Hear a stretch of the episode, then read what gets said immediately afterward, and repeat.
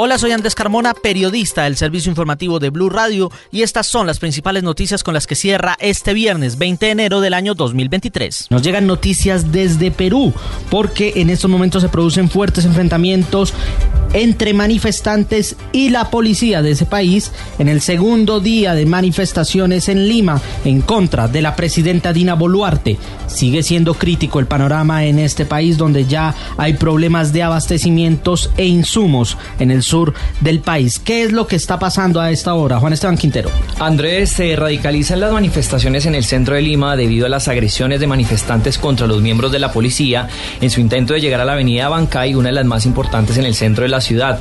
Las imágenes que se han visto son muy fuertes, Andrés, en donde incluso los periodistas que se encuentran haciendo seguimiento a este segundo día de protestas han tenido que dotarse de cascos para protegerse en medio de los enfrentamientos continuos contra la fuerza pública. La situación en otras ciudades como Arequipa también es crítica y en Un grupo de personas incendió la comisaría del distrito donde los efectivos policiales no se encontraban en las instalaciones y no hubo heridos, pero se siguen perdiendo bienes materiales en medio de esta crisis que ya cumple más de un mes. Lo último viene del Ministerio del Interior junto a otros ministerios de este país que se van a pronunciar esta noche en un comunicado conjunto. Gracias, Juan Esteban. Y la Procuraduría confirmó la sanción de destitución e inhabilidad contra Aida Merlano, aquella ex senadora que se fugó cinematográficamente de un consultorio médico y que en estos momentos se encuentra prófuga en el país vecino de Venezuela.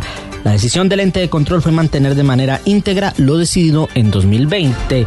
¿Cuál fue la decisión, Julián? Del fallo proferido en única instancia contra la excongresista Aida Merlano Rebolledo, destituida e inhabilitada por 10 años, y negó las pretensiones del recurso con el que pretendía reponer lo sucedido en 2020.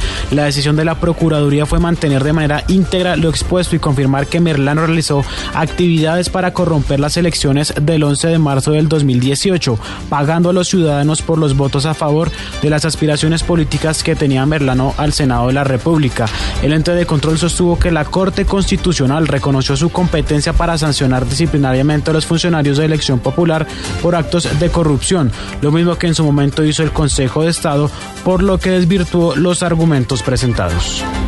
Y el presidente Gustavo Petro, en medio de su gira europea, se dirigió por varios trinos a los colombianos, en donde invitó a la sociedad a que lo a que discutan las reformas que va a presentar el próximo 6 de febrero en el Congreso, incluso a acompañarlo en la plaza pública para defenderlas. Juan Esteban Quintero.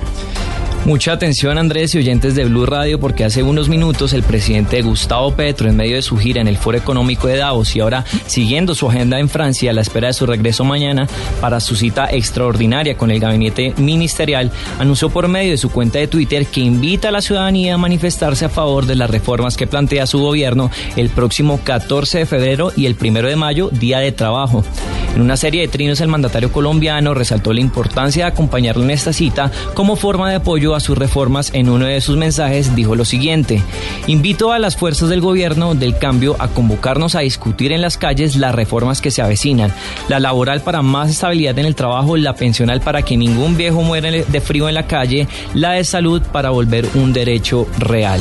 Recordemos también, Andrés, que Miguel Polo Polo anunció también una serie de manifestaciones en contra del gobierno Petro y manifestaciones que se podrían estar configurando para ese mismo día 14 de febrero. Y con el paso de las horas crece el escándalo en el que se vio involucrado el catedrático Víctor de Currea Lugo, quien había sido nominado por el presidente Gustavo Petro como embajador de Colombia en Emiratos Árabes Unidos. De Currea Lugo tuvo que declinar el nombramiento por los señalamientos de acoso sexual mencionados por la congresista Jennifer Pedraza. María Camila Roa, usted habló con una de estas mujeres. ¿Qué le contó? Esta joven con la que hablamos tomó una electiva en la Universidad Nacional que dictó Víctor de Currea cuando tenía 19 años. Confirmamos que efectivamente la mujer cursó su carrera en esta universidad y tomó la clase con de Currea en el tiempo que ella describe. Ella nos contó que todo empezó cuando el profesor la contactó a través de Twitter. De hecho, nos mostró el pantallazo, la invitó a tomar un café. Y ella aceptó porque dice, tuvo un desempeño destacado en esta clase, admiraba el trabajo del profesor de Currea y pensó que la charla sería amena en términos profesionales profesionales. Después, el profesor la invitó a su apartamento. Le insistió en varias ocasiones, tras hacerle un tour por su apartamento, que se quitara su abrigo, a lo que ella se negó. Y después de una conversación durante la cual ella manifiesta era clara su incomodidad, él le hizo comentarios de su aspecto físico, le dijo que se sentía atraído por ella y se lanzó a besarla. Por petición de la víctima, protegimos su identidad. Empezó a decir que, pues, que yo era muy inteligente y que eso lo atraía bastante. Después de un tiempo que él estaba hablando, se quedó en silencio, a pesar de que yo estaba al otro extremo del sofá, se lanzó a besarme. Yo todo el tiempo me refería a él como profesor, incluso en ese momento dije como, no, profe, por favor, no, eh, esto no. Incluso la invitó a ver una película en su habitación. Eh, me recomendó que viera, que viera una película, incluso sugirió que tenía la película en su casa y que si quería podíamos verla en ese momento.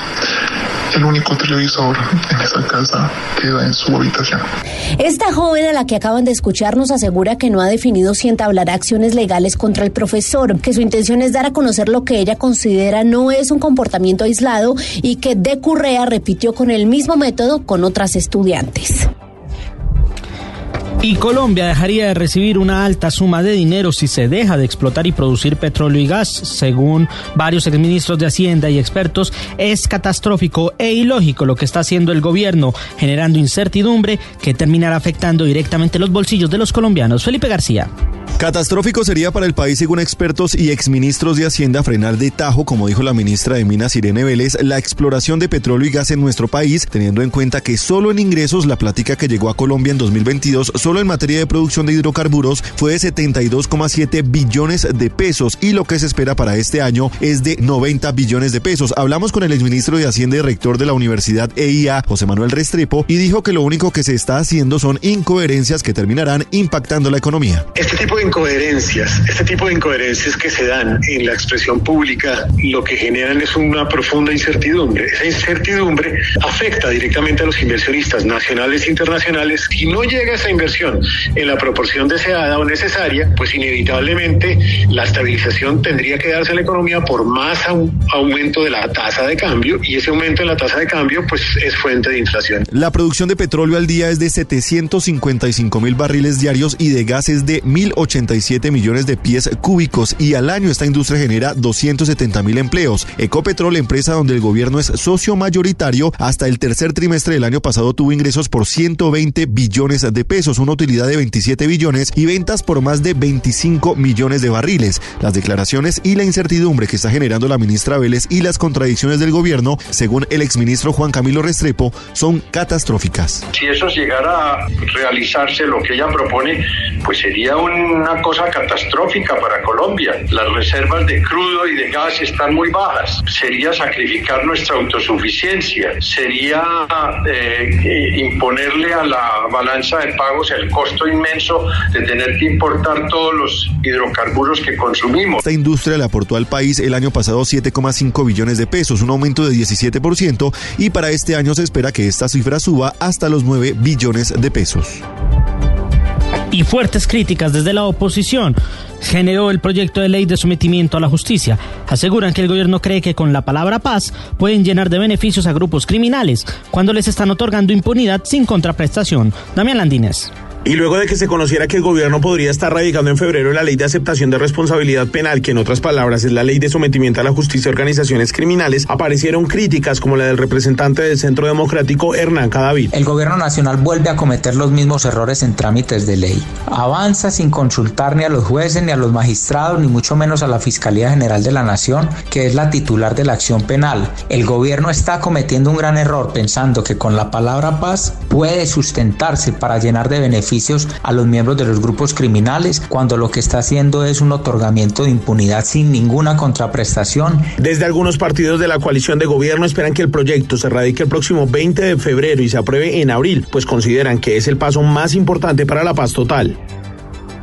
Y como un mensaje muy negativo calificaron los gremios de transporte de carga la decisión del gobierno de cerrar la puerta a la firma de más contratos de exploración de petróleo y gas. Según los transportadores, por ahora el turismo no es una opción viable para que pueda sustituir los ingresos que obtiene la nación por cuenta de los hidrocarburos. Oscar Torres. Decisiones antiéticas y antijurídicas son las que está tomando el gobierno con el anuncio de cerrar las puertas a las posibilidades de firmar contratos de exploración de petróleo y gas. Así calificó la Federación de Empresarios de Transporte de Carga los anuncios de la ministra de Minas Irene Vélez desde el Foro Económico Mundial en Davos. Esto porque el país no es gran consumidor y no aporta en gran medida a la huella de carbono. Arnulfo Cuervo es vicepresidente de FE Transcarga. Es importante que cuando se tomen este tipo de decisiones, de las cuales ya en el país se ha hablado enormemente con relación, incluso la posibilidad de ese 40% debe ser un tema de política pública y no fijada por un funcionario como la ministra. El Congreso de la República debe ocuparse del tema. Y es que el gremio transportador de carga ha asegurado diferentes oportunidades que no es viable para ellos en este momento cambiar toda la flota del país por vehículos más amigables con el medio ambiente por cuenta del costo que representa.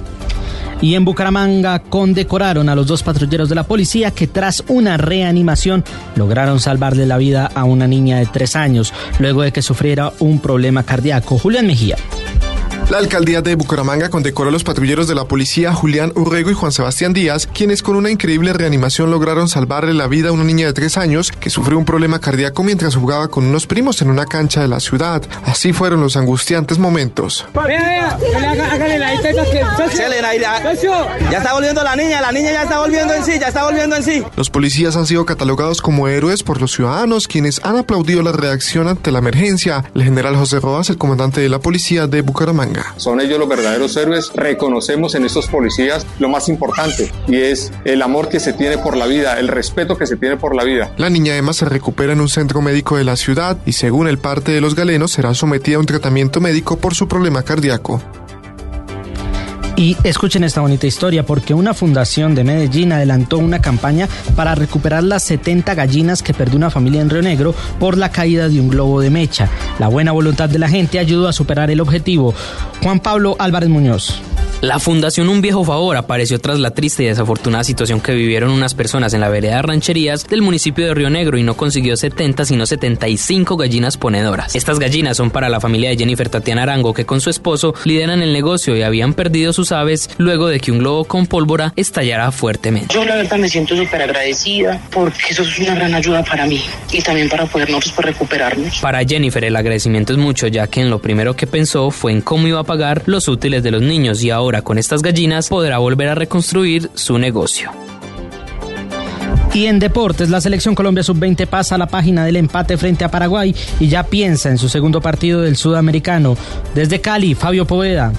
Hola, buenas noches. La Selección Colombia realizó su único entrenamiento hoy en la sede deportiva del América de Cali, esto posterior al partido de ayer ante Paraguay y previo al partido de mañana ante la Selección de Perú. Se dividieron en dos grupos. Uno, los que fueron titulares y jugaron más de 45 minutos, que hicieron solo trabajo regenerativo, y los que jugaron 45 minutos o menos ya tuvieron una carga más fuerte de trabajo, con bastante espacio reducido, mucha definición, mucha salida por los costados y esperemos ver algún algunos de esos trabajos en el partido de mañana. Precisamente se cree que Monsalve y Castilla, dos que le cambiaron la cara al partido ayer ante Paraguay, podrían ser titulares y sobre eso habló el asistente técnico Juan Carlos Ramírez. La entrada de Castilla, Monsalve, el mismo Cortés, creo que muchachos que le dieron un aire importante a la selección, bastante inteligentes y tuvimos ya esa combinación de juego por banda y juego, juego interior también. Mañana Colombia enfrentará con la necesidad de ganar a la selección de Perú a partir de las 6 y 30 de la tarde en el Estadio Pascual Guerrero con transmisión por Blue Radio. Hasta aquí esta actualización de noticias. Recuerden que pueden encontrar más información en bluradio.com y en nuestras redes sociales arroba Blue Radio Co. Asimismo, en la plataforma Boombox.